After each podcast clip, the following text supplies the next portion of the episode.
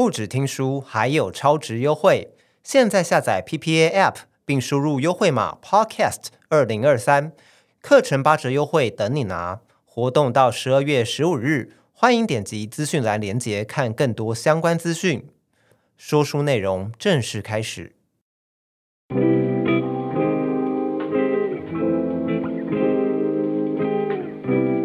知道你有没有听过一个网络用语，叫做间歇性踌躇满志、持续性混吃等死呢？其实这是很多人都会有的现象。简单来说，就是很多人常常会某一阵子突然拥有很高的行动力，拥有满腔热血，想要去达成目标。结果才过了几天，又突然泄气，觉得哎呀算了，好懒哦。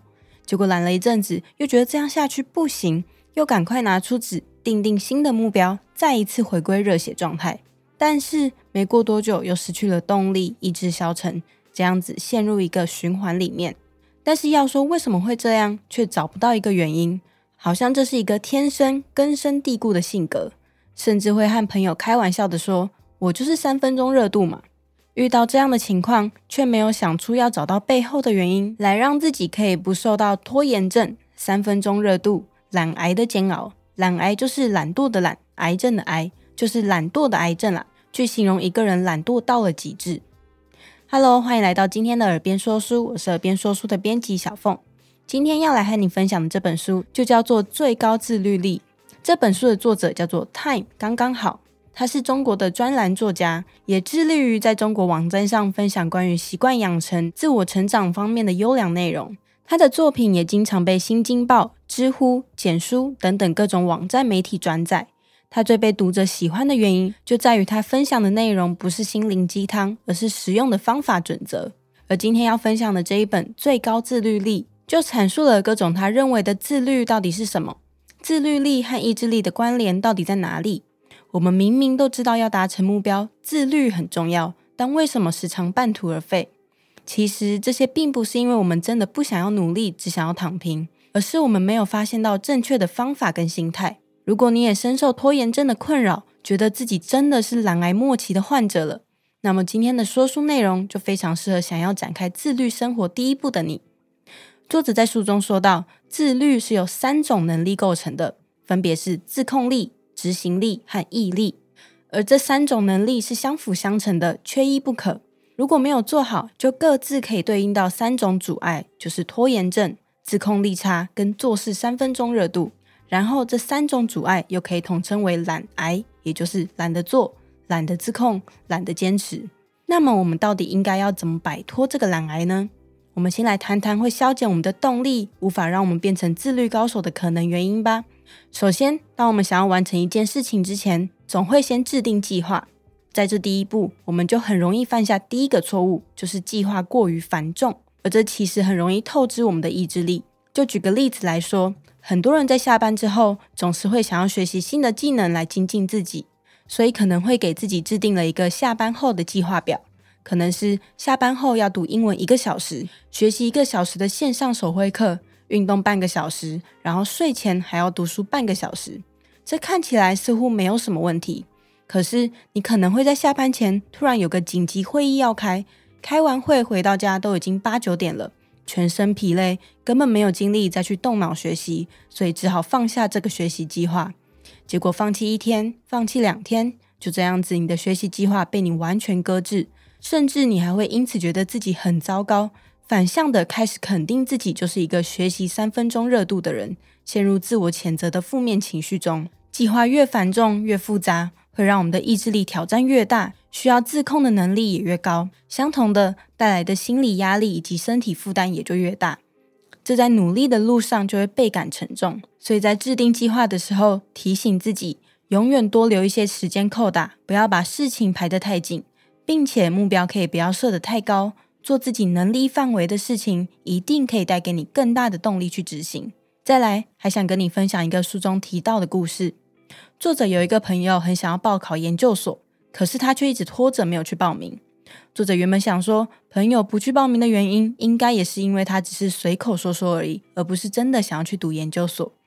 结果偶然在某一次的聊天里，他才发现那位朋友是真的想去读研究所。但是他因为害怕而一直拖延去考试这件事，他的朋友对他说：“如果我不去复习读书，去参加考试，就等于给自己留了一条后路。”或者说用借口来形容可能更合适，因为这样我就可以在心里安慰自己，觉得如果自己努力的话，也许可以成功。但如果我真的付出行动，最后却失败没有考上，我就没有借口安慰自己了，因为我努力过却还是失败了。这样我会感觉生活更没有希望。从上面来看，作者的朋友把考研究所这件事情当成他的精神支柱，而为了保护这个精神支柱，所以选择逃避。法国心理学家艾米尔·库艾也有发现到，当一个人的想象和他的愿望相冲突的时候，想象力总是可以占据大脑的主导地位。所以，很多人在制定目标后却迟迟不愿意行动，背后的原因就可能是因为我们会本能的想要让自己的心理好受一点，所以去拖延行动。拖延症就成了一个自我保护的心理机制。那前面讲到一些可能会降低我们意志力的背后原因后，这边我们来讲讲，在养成自律的路上已经开始执行了，却还是有可能会踏到的误区。心理学将我们对外部世界的认知分成三个区域，分别是舒适区、学习区和恐慌区。简单来说，舒适区就是我们待在这里做什么都得心应手的事情；学习区则是一些刚接触没有太久的事情，还有点不习惯，有一定挑战性的事情。这时候会有因为离开舒适区而有的压力。而恐慌区呢，很明显的就是在这个领域，我们可能会感到焦虑、担心、紧张，因为这区域的事情已经超出我们的能力范围，所以做什么都有浓厚的挫折感。所以，当我们在接触一件新事物、养成一个新习惯的时候，总是会从舒适区要跳到学习区，而在这其中的不舒服感受是正常的。很多现在拖延症里面的人，都是因为待在舒适区太安逸。只要碰到一件困难的事情而感到挫败的时候，就会下意识想说：“诶，我是不是不适合做这件事情？我在这方面是不是没有天赋啊？也许我应该换一条跑道。”但事实上，我们离开自己的技能舒适区，或多或少都会感觉到压力。但要怎么应对这样的压力，就是可以突破自我的破口，而让自己成长，进而不断扩大自己的舒适圈。我还记得以前当学生的时候，数学成绩总是不太好，因为我不能理解那些公式。好一阵子回家就会跟我的爸爸说：“我好讨厌数学，我大概是学不好啦，因为我是文组的。”但其实我也没有非常认真的去钻研过，只觉得数学好难哦，好想放弃。爸爸那个时候回我说：“你真的讨厌吗？还是只是因为你还没有学会而已？”后来我静下心来去学习，向朋友和老师请教。成绩慢慢起色之后，就开始慢慢喜欢上数学了。我想当时的我就是在默默扩大我的技能舒适圈吧。其实我们在突破舒适圈的时候，都一定会耗损我们的意志力，因为我们需要刻意去练习新的习惯。那么这边想和你分享作者提到的意志力耗损的五大因素。先知道这些，我们才能知道哪些坏习惯要及时刹车。分别是努力程度、感知程度、消极情绪。主观疲劳和血糖水平。首先，我们先来讲努力程度。我们努力的程度不同，对意志力的消耗程度也就不一样。简单来说，它们是成正比的。越努力，意志力的消耗就越多。像是规定自己每天要背五个英文单字，和每天背五十个英文单字，哪一个对意志力消耗更大？当然是后者。当规定自己该努力的程度越高，就更可能陷入越努力越焦虑的状态。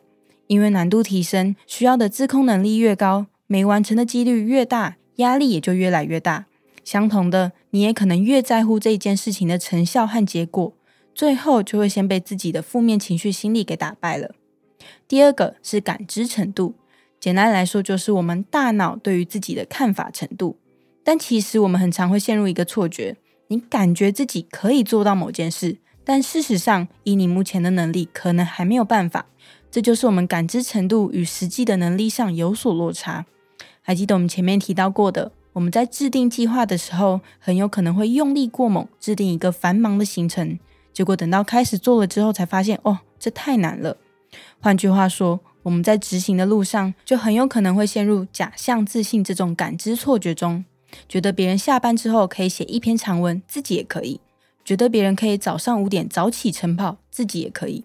觉得别人在工作之余还可以准备公务员考试，那么自己也可以。但我们都必须回过头检视自己目前的技能和生活状态，他们的舒适圈和学习圈在哪里，再去定定计划才是最合理的。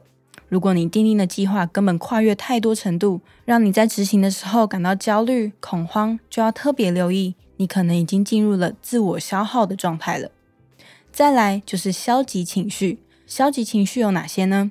像是压力、焦虑、悲伤、紧张、无力等等的。而我们在达成自律、养成习惯的路上，如果有这些情绪的话，原因通常有几点。首先是因为自己想要掌控一切。就比如说，在工作上，你总是想着要自己完成所有事情，还要做得很完美。但事实上，这就不是一个你能独自完成的事情。过程中还可能包含无法掌控的外界因素，这样当然就更容易感到沮丧和无力了。再来就是自己思考的方式太过于负面，可能是因为别人说了一些风凉话，又或者自己在努力的时候会陷入只看见自己没有做好的那一个部分，进而掉入负面想法的黑洞里。当情绪消极了，又怎么可能有动力去动起身来努力呢？接着，我们来讲讲主观疲劳，这个就是比较简单的概念，我们可以快速的讲过。简单来说，我们感到疲劳的时候，自然的意志力就绝对会大幅下降，像是熬夜、失眠等等的。所以，做好时间管理，保持身体的健康状态，绝对也是努力路上的必要条件之一。最后一个会消耗我们意志力的原因是我们的血糖水平。这也是跟生理比较有关的。我们用一个案例来说，心理学家马修·加略特曾进行一个实验，他召集了一群志愿者，分配给他们一些需要自控力才能完成的任务。他将志愿者分成两组，这两组都要喝分配到的柠檬水，一组喝了有加糖的柠檬水，而另一组喝了添加甜味剂的柠檬水。最后，他发现加了糖柠檬水的志愿者在执行任务的过程中，意志力得到了恢复。而喝了添加甜味剂柠檬水的志愿者，意志力则持续减弱。这两个差别就在于，喝了加糖柠檬水的志愿者血糖有提高，这就表示血糖能够帮助我们恢复意志力。但是，虽然血糖含量确实会影响我们的自控力的发挥，但这也不代表我们要随时给自己补充葡萄糖哦。只需要保证自己在每天的饮食中可以获得身体所需的量就好。以上就是我们意志力会太快用光的五个影响因素。如果在制定计划、养成自律的路上时，可以尽可能的绕开这些因素，就可以大大减少我们意志力的消耗。可是，我们到底可以做什么改变，让养成自律习惯更为简单呢？这边就想和你分享一个我觉得书中作者提出的很有趣却很简单的方法，就是零加一加 N 行动法。作者甚至称它为克服懒癌的秘诀。我们在学习新的事物的时候，又要离开舒适区，又要尽可能的减少意志力的耗损。如果想要同时满足这两个条件，就是尝试站在舒适区的边缘，微微的、慢慢的向学习区方向迈出一小步。而这个就是零加一加 N 行动法。零加一加 N 行动法，一指的是你分解出来的小目标，N 就是你完成第一个小目标后，看想要再完成 N 个小目标。简单来说，就是当你定下一个想要养成的习惯，或是你需要完成的任务之后，可以向前迈出一步就好。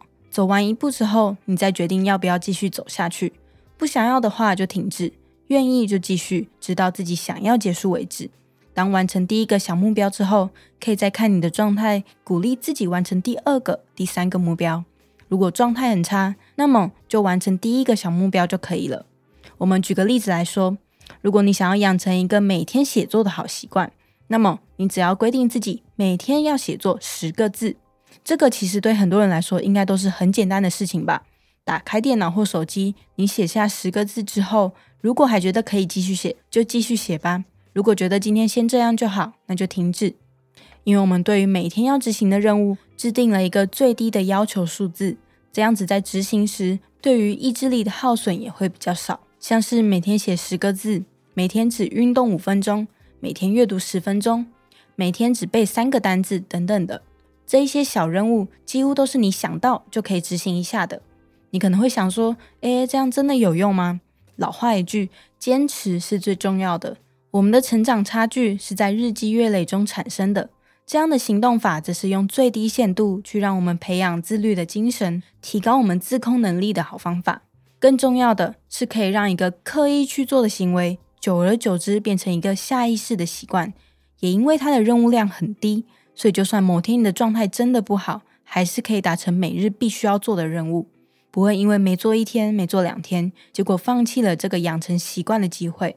好，那我们知道可以怎么样从小动作开始培养自律习惯之后，这边就要来提醒大家一下，在执行的路上要警惕放纵式的奖励。这是什么意思呢？就像是你想要减肥，所以你决定每天都要跑步。可是跑完步之后，就会买给自己一杯大杯冰奶茶，或者是你想要每天早睡早起，终于连续几天你都做到了，觉得自己很棒，就决定周末和朋友通宵喝酒。